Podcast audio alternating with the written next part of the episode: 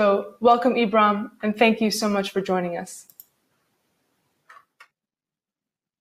Well, thank you, Chloe and, and, and Whitney, and, and thank you everyone for for joining this this conversation. And so, a few weeks ago, on on the same day we learned about the brutal murder of George Floyd, we also learned that a white woman in Central Park who chose not to leash her dog and was told by a, black man nearby that she needed to, to, to leash her dog, instead decided to threaten this black male, instead decided to call the police and claim that her life was being threatened.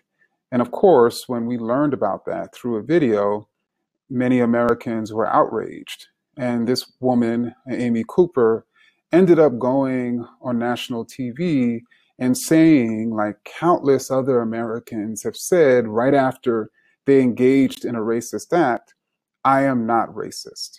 And I say countless Americans because when you really think about the history of Americans expressing racist ideas, supporting racist policies, you're really talking about a history of people who have claimed they're not racist because everyone claims that they're not racist, whether we're talking about the Amy Coopers of the world, whether we're talking about Donald Trump, who right after he said that majority black Baltimore is a rat and rodent infested mess that no human being would want to live in, and he was challenged as, as being racist. He said, actually, I'm the least racist person anywhere in the world. And, and so really the heartbeat of racism itself has, has always been denial. And, and the sound of that heartbeat has always been, I'm not racist.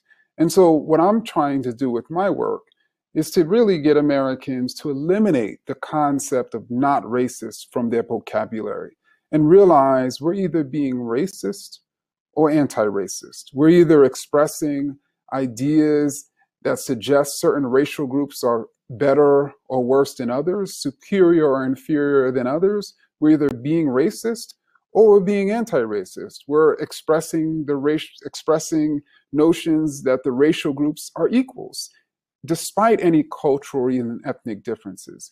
We're either supporting policies that are leading to racial inequities and injustice, like we saw in Louisville, where Breonna Taylor was murdered, or we're supporting policies and pushing policies that are leading to justice and, and equity for all. And so I think we should be very clear about whether we're expressing racist ideas, about whether we're expressing supporting racist policies, and admit when we are. Because to be anti racist is to admit when we expressed a racist idea, is to say, you know what? When I was doing that in Central Park, I was indeed being racist, but I'm going to change. I'm going to strive to be anti racist. And to be racist is to constantly deny the racial inequities that pervade American society, to constantly deny the racist ideas that pervade American minds. And so I want to build a just and equitable society. And, and the only way we're going to even begin that process is if we admit our racism and start building an anti racist world. Thank you.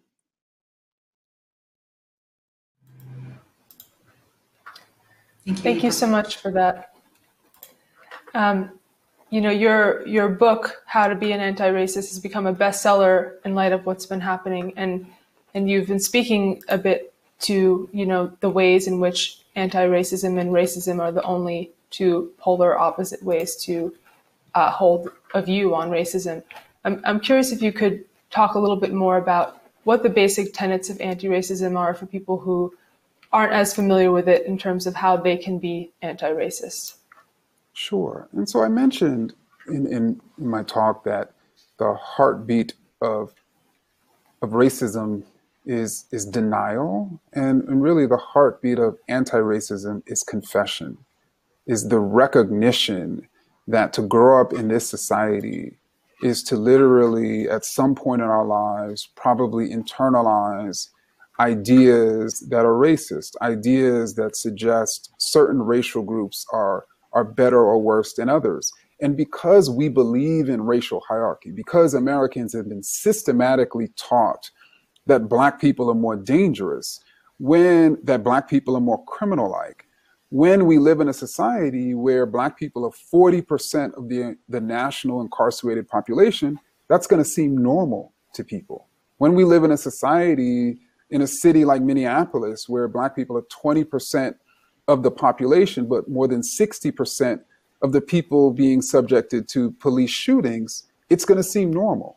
And so to be anti racist is to believe that there's nothing wrong or inferior about black people or any other racial group. There's nothing dangerous about black people or any other racial group. And so when we see these racial disparities all around us, we see them as abnormal. And, and then we start to figure out, okay, what policies are, are behind so many black people being killed by police? What policies are behind so many Latinx people being disproportionately infected with COVID? How can I be a part of the struggle to upend those policies and replace them with more anti racist policies?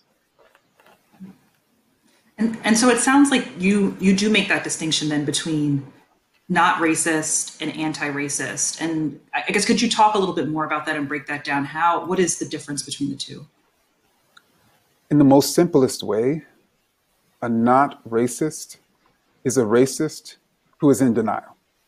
And, and an anti racist is someone who is willing to admit the times in which they're being racist and who is willing to recognize the inequities and the problems of racial problems of our society and who is willing to challenge those racial inequities by challenging policy. And so I, am saying this because li- literally slaveholders, slave traders, imagine that their ideas in our terms were not racist. They would say things like black people are the cursed descendants of Ham and they're cursed forever into enslavement. This isn't I'm not racist. This is God's law. They would say things like, you know, based on science, based on ethnology, based on natural history, Black people by nature are predisposed to slavery and servility. This is nature's law. I'm not racist. I'm actually doing what nature said I'm supposed to be doing. And so this this construct of being not racist and denying one, one's racism goes all the way back to the origins of this country. Yeah. And why do you think it has been so hard for some people now to still accept that neutrality is not enough when it comes to racism? I think because it, it takes a lot of work to be anti racist. It, it, it takes, you have to be very vulnerable, right? You have to be willing to admit that you were wrong you have to be willing to admit that you that if you have more if you're white for instance and and you have more it may not be because you are more. You have to admit that yeah you've worked hard potentially in your life but you've also had certain advantages which provided you with with opportunities that other people did not have. You have to admit those things. And it's very difficult for people to be publicly and even privately self-critical I think it's also the case of, and I should have probably led with this, how people define racist. And so people tend to define racist as like a fixed category, as an identity. This is essential to who a person is. It is someone becomes a racist. And and and so therefore, and then they also connect a racist with a bad, evil person they connect a racist with a Ku Klux Klansman or woman.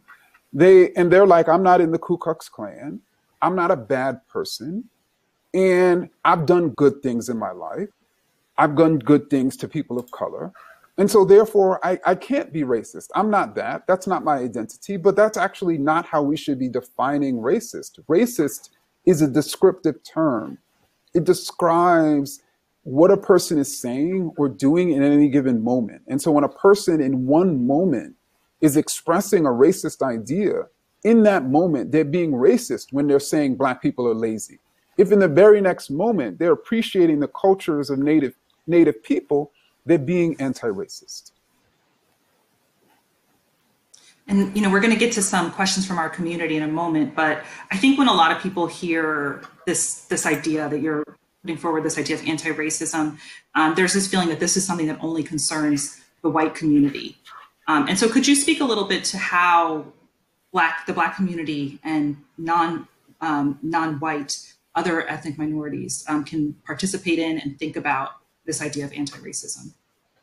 Sure. So if, if white Americans commonly say, I'm not racist, people of color commonly say, I can't be racist because I'm a person of color.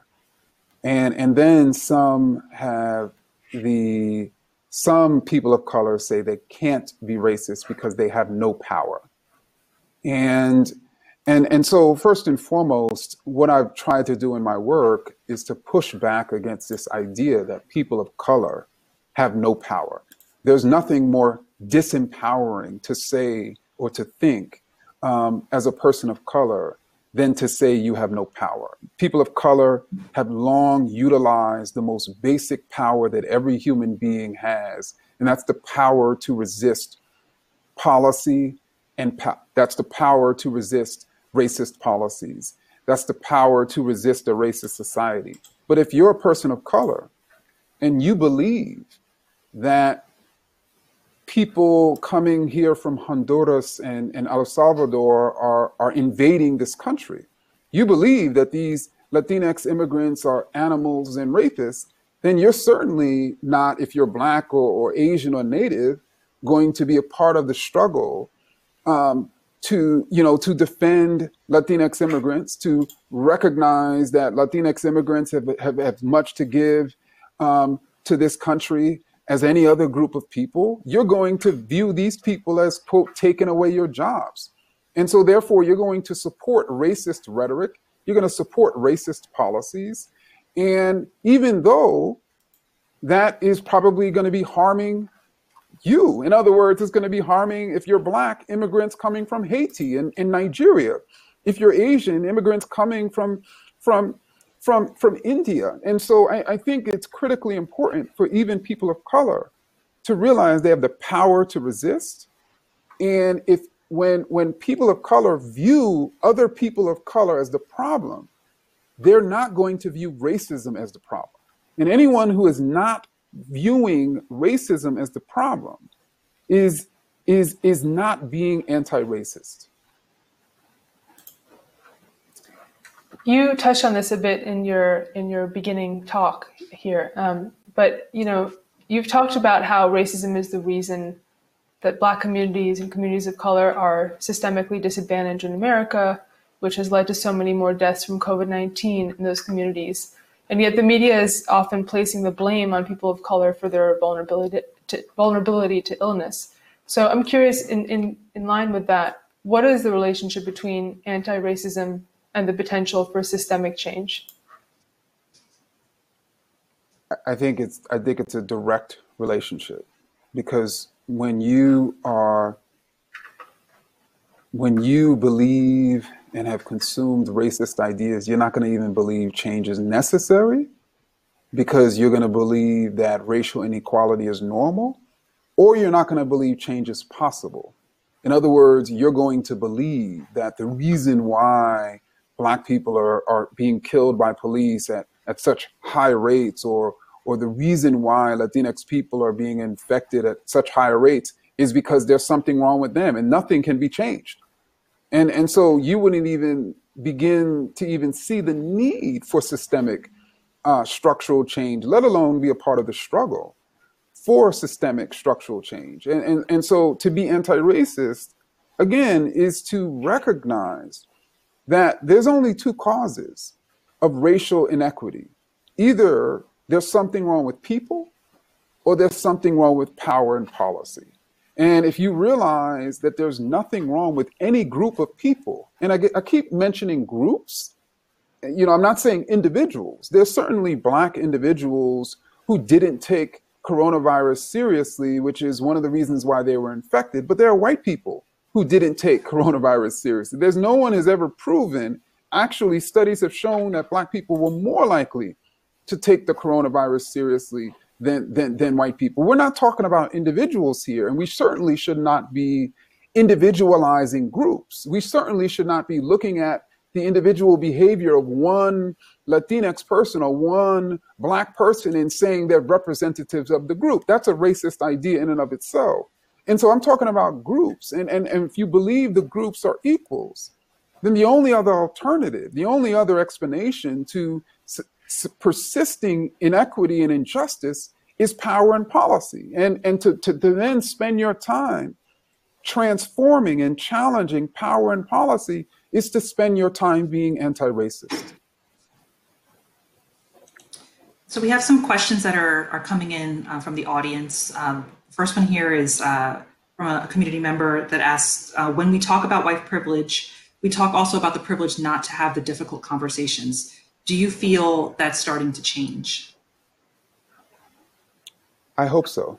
And, and because I, I think that white, white Americans too need to simultaneously recognize their privileges, the privileges that they have accrued as a result of, of their whiteness. And, and the only way in which they're going to be able to do that is by initiating and having these conversations. But then they also should recognize that, that yes, they have more, white Americans have more due to racist policy. But the question I think white Americans should be having, particularly when they're having these conversations among themselves, is would we have a more, if we had a more equitable society, would we have more? Because what, what I'm asking is that, you know, white Americans have more because of racism, but there are other groups of people in other Western democracies who have more than white Americans. And then you start to ask the question why is it that people in other countries have, have free healthcare? Why is it that they have paid family leave? Why is it that they have a massive safety net? Why is it that we do not?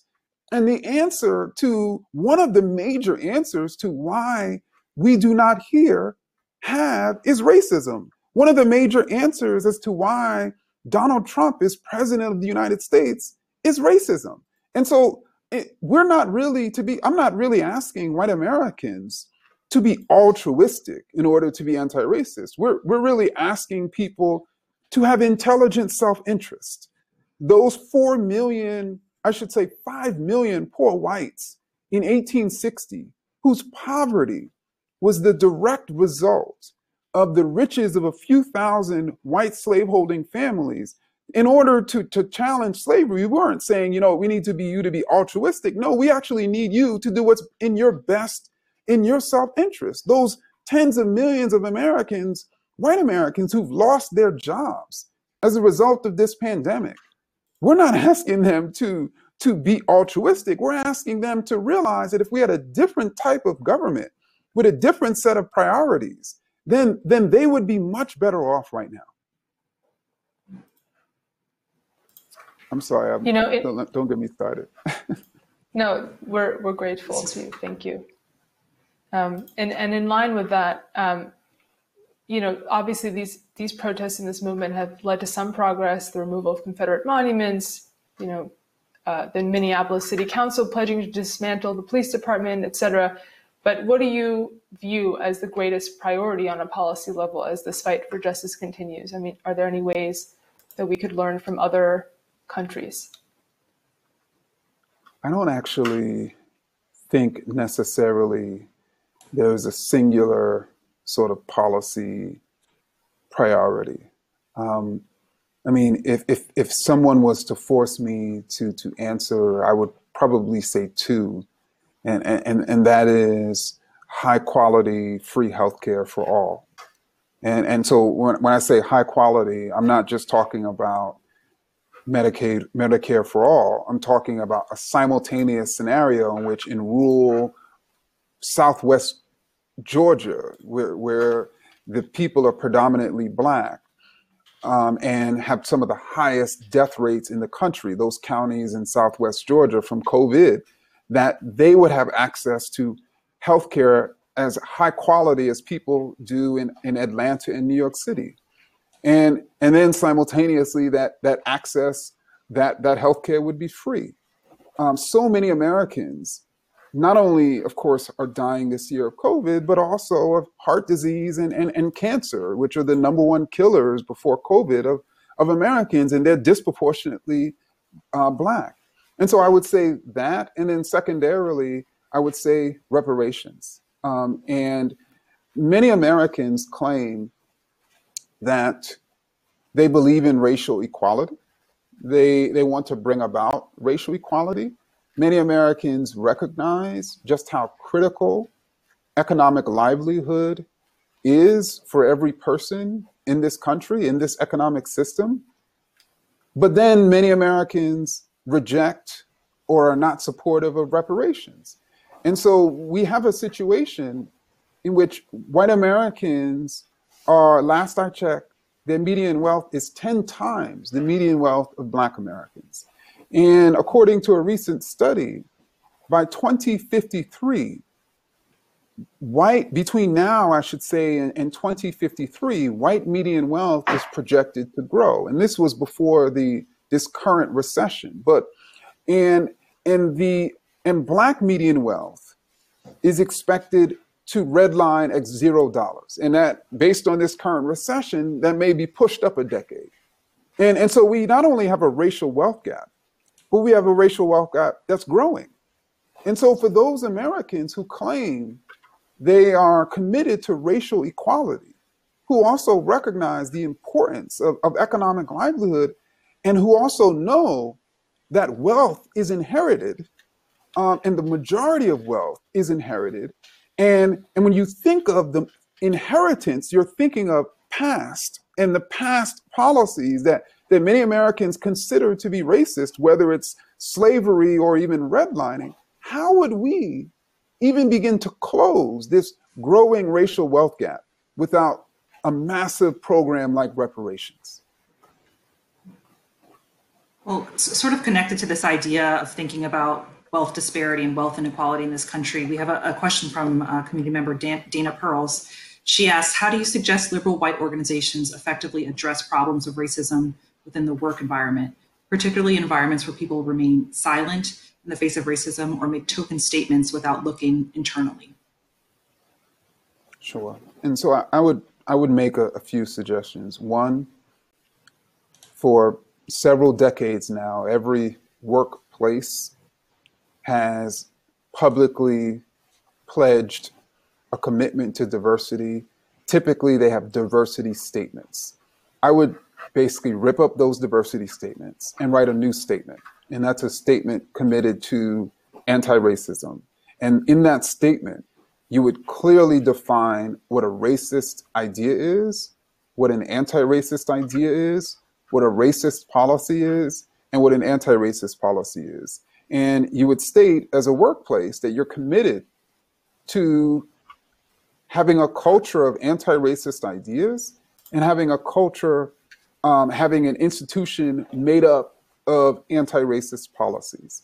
And so then everybody can measure everyone's ideas and the policies of that workplace based on that document. And, and I think that that could begin the process of, of transformation. I, I also think it's critically important for, for workplaces to, to not only sort of diversify their staff, but diversify their upper uh, administration. Um, and, and I think that's absolutely critical as well. Um, we have some more questions coming in from the audience. We have one um, from Melissa Mahoney, who's asking uh, Donald Trump seems to be making supporting Black Lives Matters a partisan issue, for example, making fun of Mitt Romney for participating in a peaceful protest. How do we uncouple this to make it nonpartisan? Well, I mean, I, I, think that to say the lives of, of Black people is a democratic declaration is simultaneously stating that Republicans do not value Black life. And so, I mean, because if that's essentially what, what Donald Trump is saying, if, if, if he's stating that there's a problem with marching for Black lives, then what is the solution? The solution is not marching. What's the other alternative? The other alternative is not marching for Black lives. The other alternative is not caring when Black people die of police violence or, or COVID. And, and and so to me, if if the way in which we we make this a nonpartisan issue is to strike back or argue back in that way. And obviously Republicans are going to claim they're not saying that, but it's a very simple thing. Either you believe Black Lives Matter or you don't. And if you believe Black Lives Matter because you believe in human rights and you believe in the human right for Black people and all people to live and to, to, to not have to fear police violence and, and not have to fear the state and not have to fear that a peaceful process is going to be broken up because some politician wants to get a campaign op then then you're going to institute policy that that shows it or you're not. So i want to ask a question that uh, just about how people can think about anti-racism and how they can actually bring this into their into their lives. You know i, I imagine that a lot of folks um, they hear this and they're like oh you know i have to i have to think, be really thoughtful about how my actions and my words are perceived. What is the perceived intention behind what it is that i'm saying? Um, and that that may feel exhausting and i think that connects even to this idea of policy. And so i'm curious you know there is an, a huge element of thoughtfulness that comes along with this work of being anti-racist. And you know what is your reaction and response to those who feel um, concerned about the, the the mental exhaustion from having to constantly think about how your actions may hurt or harm others. So i think part of the concern that people have about mental exhaustion is this idea that they don't ever want to make a mistake. And and and i think i think to be anti-racist is is to make mistakes and is to to recognize when we make a mistake to for us it's what's critical is to have those very clear definitions so that we can assess our words, we can assess our deeds. And when we make a mistake, we just own up to it and say, you know what, that was a racist idea. You know what, I was supporting a racist policy, but I'm going to change. The other thing I think is important for us to, to realize um, is in many ways, we are addicted. And when I say we, individuals and certainly this country, is is is addicted to racism, and and that's one of the reasons why, for so many people, they're just in denial. People are usually deny their addictions, and but then once we realize that we have this addiction, everyone who has been addicted, you know, you talk to you know friends and family members who who are overcoming an addiction to substance abuse, they're not going to say that they're just healed, that they don't have to think about this regularly. That, you know, someone who is overcoming alcoholism is going to say, you know what, this is a day by day process. And I'm, I take it day by day and moment by moment. And, and I'm actually, yes, it's difficult to restrain myself from reverting back to what I'm addicted to, but at the same time, it's liberating, it's freeing because I'm no longer having to wallow in that addiction. And so I think, and, and I'm no longer having to hurt people due to my addiction. And I think that's critical. It, you know, I think we we spend too much time thinking about how we feel and and less time thinking about how our actions and ideas make others feel. And I think that's one thing that the George Floyd video forced Americans to do was to really see and hear, especially, how someone feels as a result of their racism.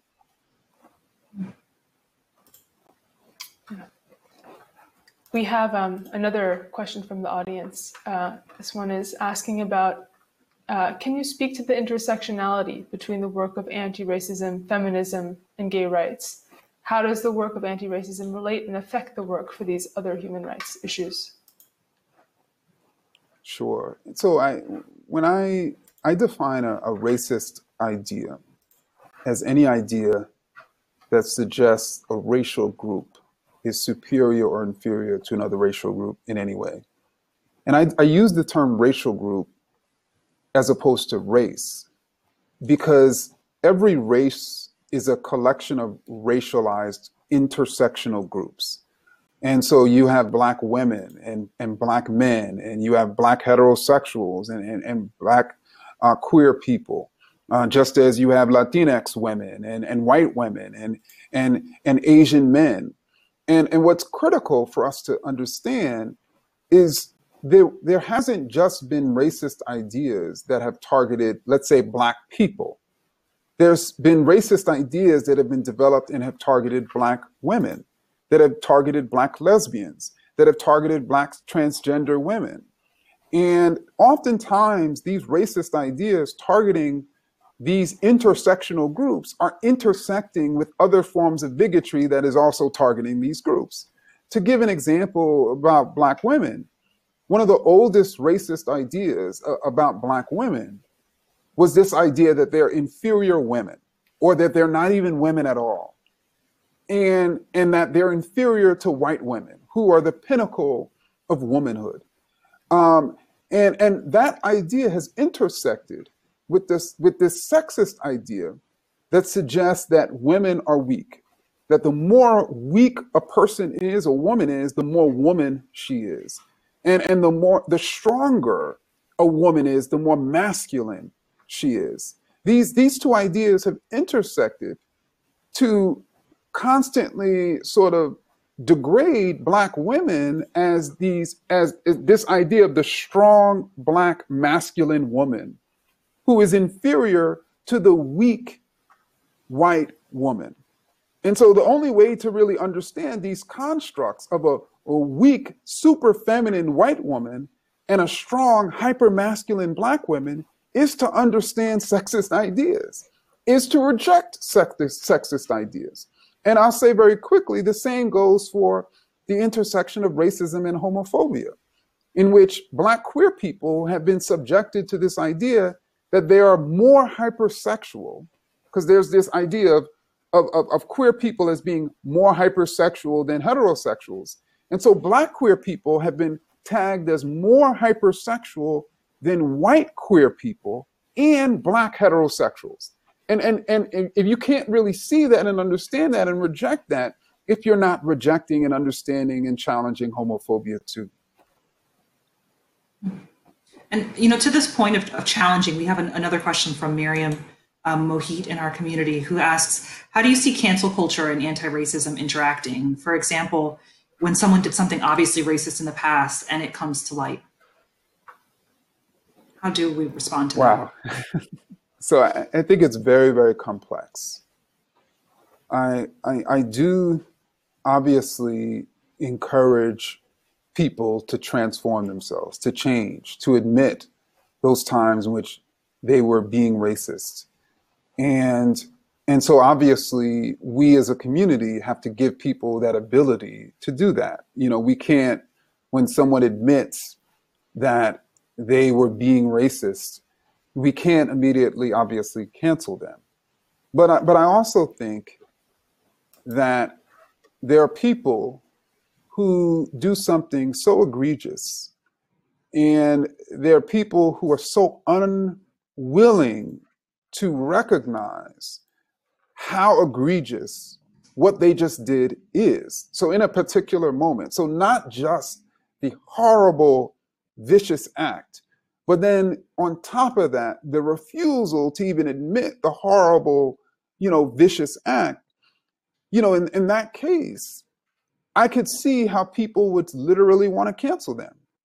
And and and I think that we we have to, on the other hand, have we have to have some sort of consequence, public consequence, cultural consequence for people acting in a racist manner, especially in, a, in an extremely egregious way. And for many people, they've decided, you know what, I'm just going to cancel folks and I, am not going to necessarily critique them, but I, I do think we should try to figure out a way to discern those who are refusing to transform themselves and those who made a mistake and recognized it and truly are committed to transforming themselves. Hmm. Yeah, I mean, you know, one of the concerns many activists have been expressing is that the energy behind the Black Lives Matter movement has to stay high for anti-racist change to truly take place. I think that applies to what you just said as well. Um, and I guess I'm, I'm curious what, what your opinion is on, you know, when the protests start to wane and people's donation matching campaigns fade into the background, how can we all ensure that this conversation about anti-racism stays central? Sure. So in, in How to Be an Anti-Racist, in one of the final chapters, is this chapter called Failure. I talked about what I call feelings advocacy. And, and this is people feeling bad about what's happening, what happened to George Floyd or or what happened to Ahmaud Arbery or what happened to Breonna Taylor. They they just feel bad about this country and where this country is headed. And and so the way they go about feeling better is by coming to a, a demonstration. The way they go about feeling better is by donating to a particular organization. The, the, the way they go about feeling better is, is reading a book. And, and so if this is where what many Americans are doing, then once they feel better, in, in other words, once the individual feels better through their participation in book clubs or or uh, demonstrations or or donation campaigns, then nothing's going to change except what their own feelings. And so we need to move past our feelings. And and this isn't to say that people shouldn't feel bad but we should use our feelings, how horrible we feel about what is going on, to put into place, put into practice sort of policies, race, anti-racist power and policy. In other words, our feelings should be driving us. They shouldn't be the end all. This should not be about making us feel better. This should be about transforming this country. And, and we need to keep our eyes on transforming this country because if we don't, then once people feel better after this is all over, then, then we'll be back to the same situation of being horrified by another video and then feeling bad, and then the cycle will only continue. And you know, I think when we think about what sort of changes we can implement and how we could make this system work better, make our governments work better, make our police work better. Um, you know, are there models in other countries uh, where you know obviously the history in the United States is is really unique in terms of thinking about race and oppression, but you know when you look to other other nations and other cultures, are there are there models that you look at as examples that we could potentially implement here? Um, I mean, there's so many. Um, you know, there, there, there are countries in which police officers don't wear weapons. Um, there, there are countries who have just who have more people than the United States, but but less prisoners. Um, there, there are countries who who try to fight violent crime not with more police and prisons, but with more jobs and more opportunities because they know and see that the that the communities with the highest levels of, of, of violent crime tend to be communities with high levels of poverty and, and, and long-term unemployment. Um, I, I think that, and then obviously other countries provides pretty sizable social safety nets for people such that people are not committing crimes out of poverty and so such that people are not quitting crimes out of despair. Um, and, and so I, I think that it's critically important for us to first and foremost think through okay, if there's nothing wrong with the people, then how can we go about reducing police violence? How can we go about reducing health, racial health inequities? What policies, you know, can we change? What policies have worked? These are the types of questions we we need to be asking because there's never really been anything wrong with the people. In your Atlantic piece called Who Gets to Be Afraid in America, you wrote, what I am, a black male, should not matter. Who I am should matter. And I, I feel that's, you know, kind of what you're saying that in other places, maybe that's more possible. And I, I'm curious when you imagine a country in which who you mattered, who you are mattered first, what does that look like? Well, it, what it looks like for me as a, as a Black American is that people do not view me as dangerous and thereby make my existence dangerous. It, it, it allows me to, to walk around this, this country and to not believe that people are going to fear me because of the color of my skin. It allows me to believe, you know what, I didn't get that job because I could have done better on my interview, not because of the color of my skin. It, it, it allows me to to a, a, country where there's racial equity, a, a country where there's racial justice, you know, a country where there's shared opportunity, um, you know, a country where African American culture and, and Native American culture and and the cultures of of of, of Mexican Americans and, and Korean Americans are all valued equally. That, that no one's being asked to assimilate into white American culture. There's no such thing as as standard professional wear. There, there's no such thing as, well, you need to learn how to speak English in order to be an American.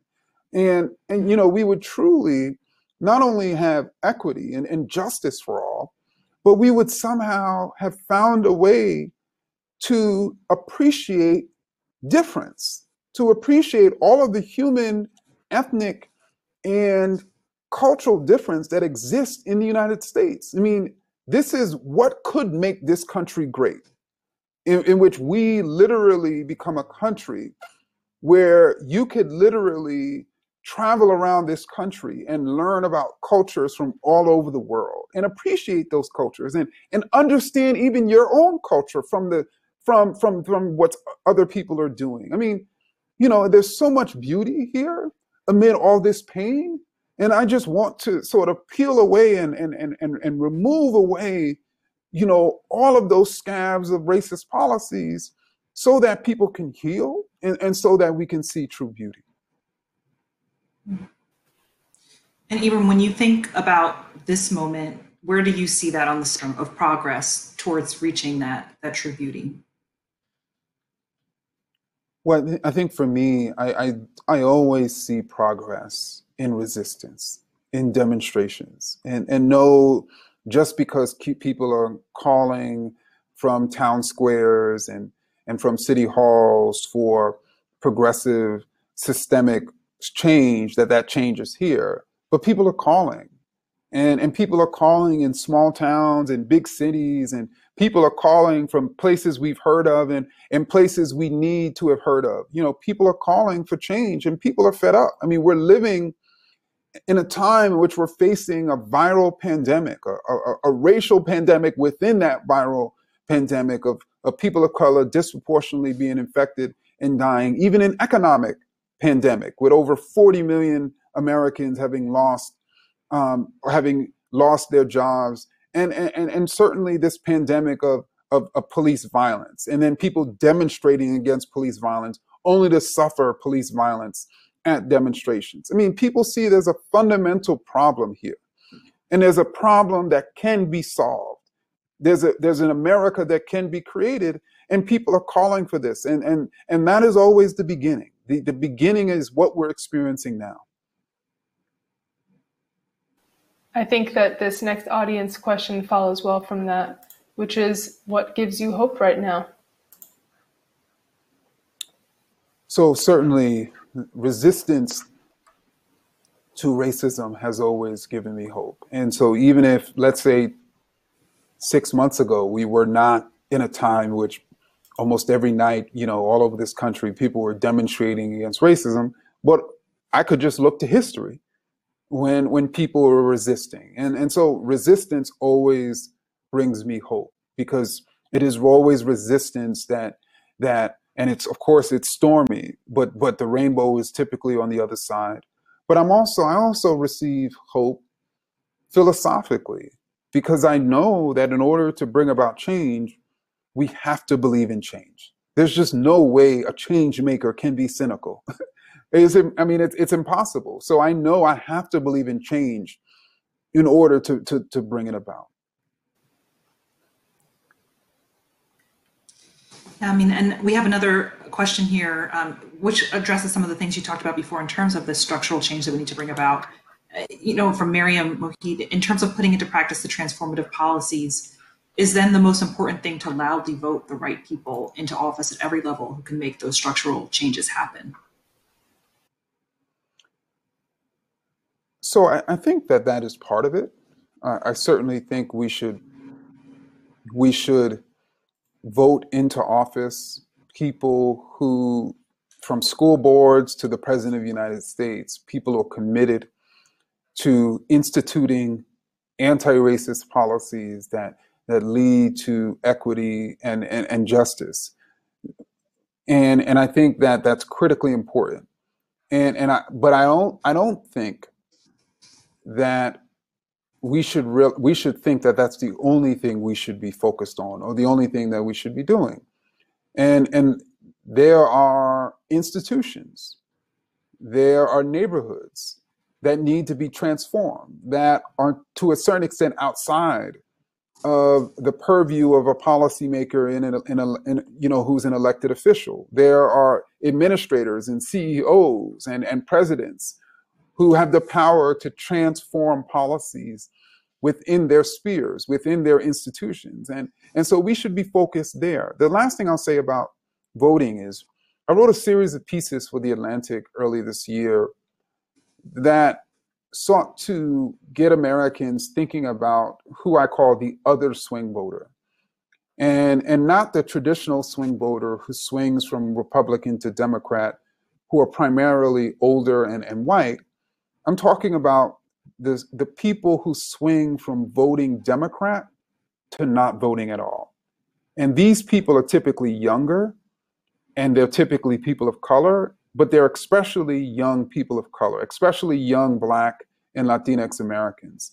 And so we should view these people, these young Black and Latino voters who are trying to decide whether to vote, as swing voters in the way we view these people who are trying to decide between whether to vote for, let's say, Trump or Biden in the general election. In other words, to view them both as swing voters is to view them both in a way that, okay, we need to persuade these people. They're not political cattle. We're not just going to turn them out.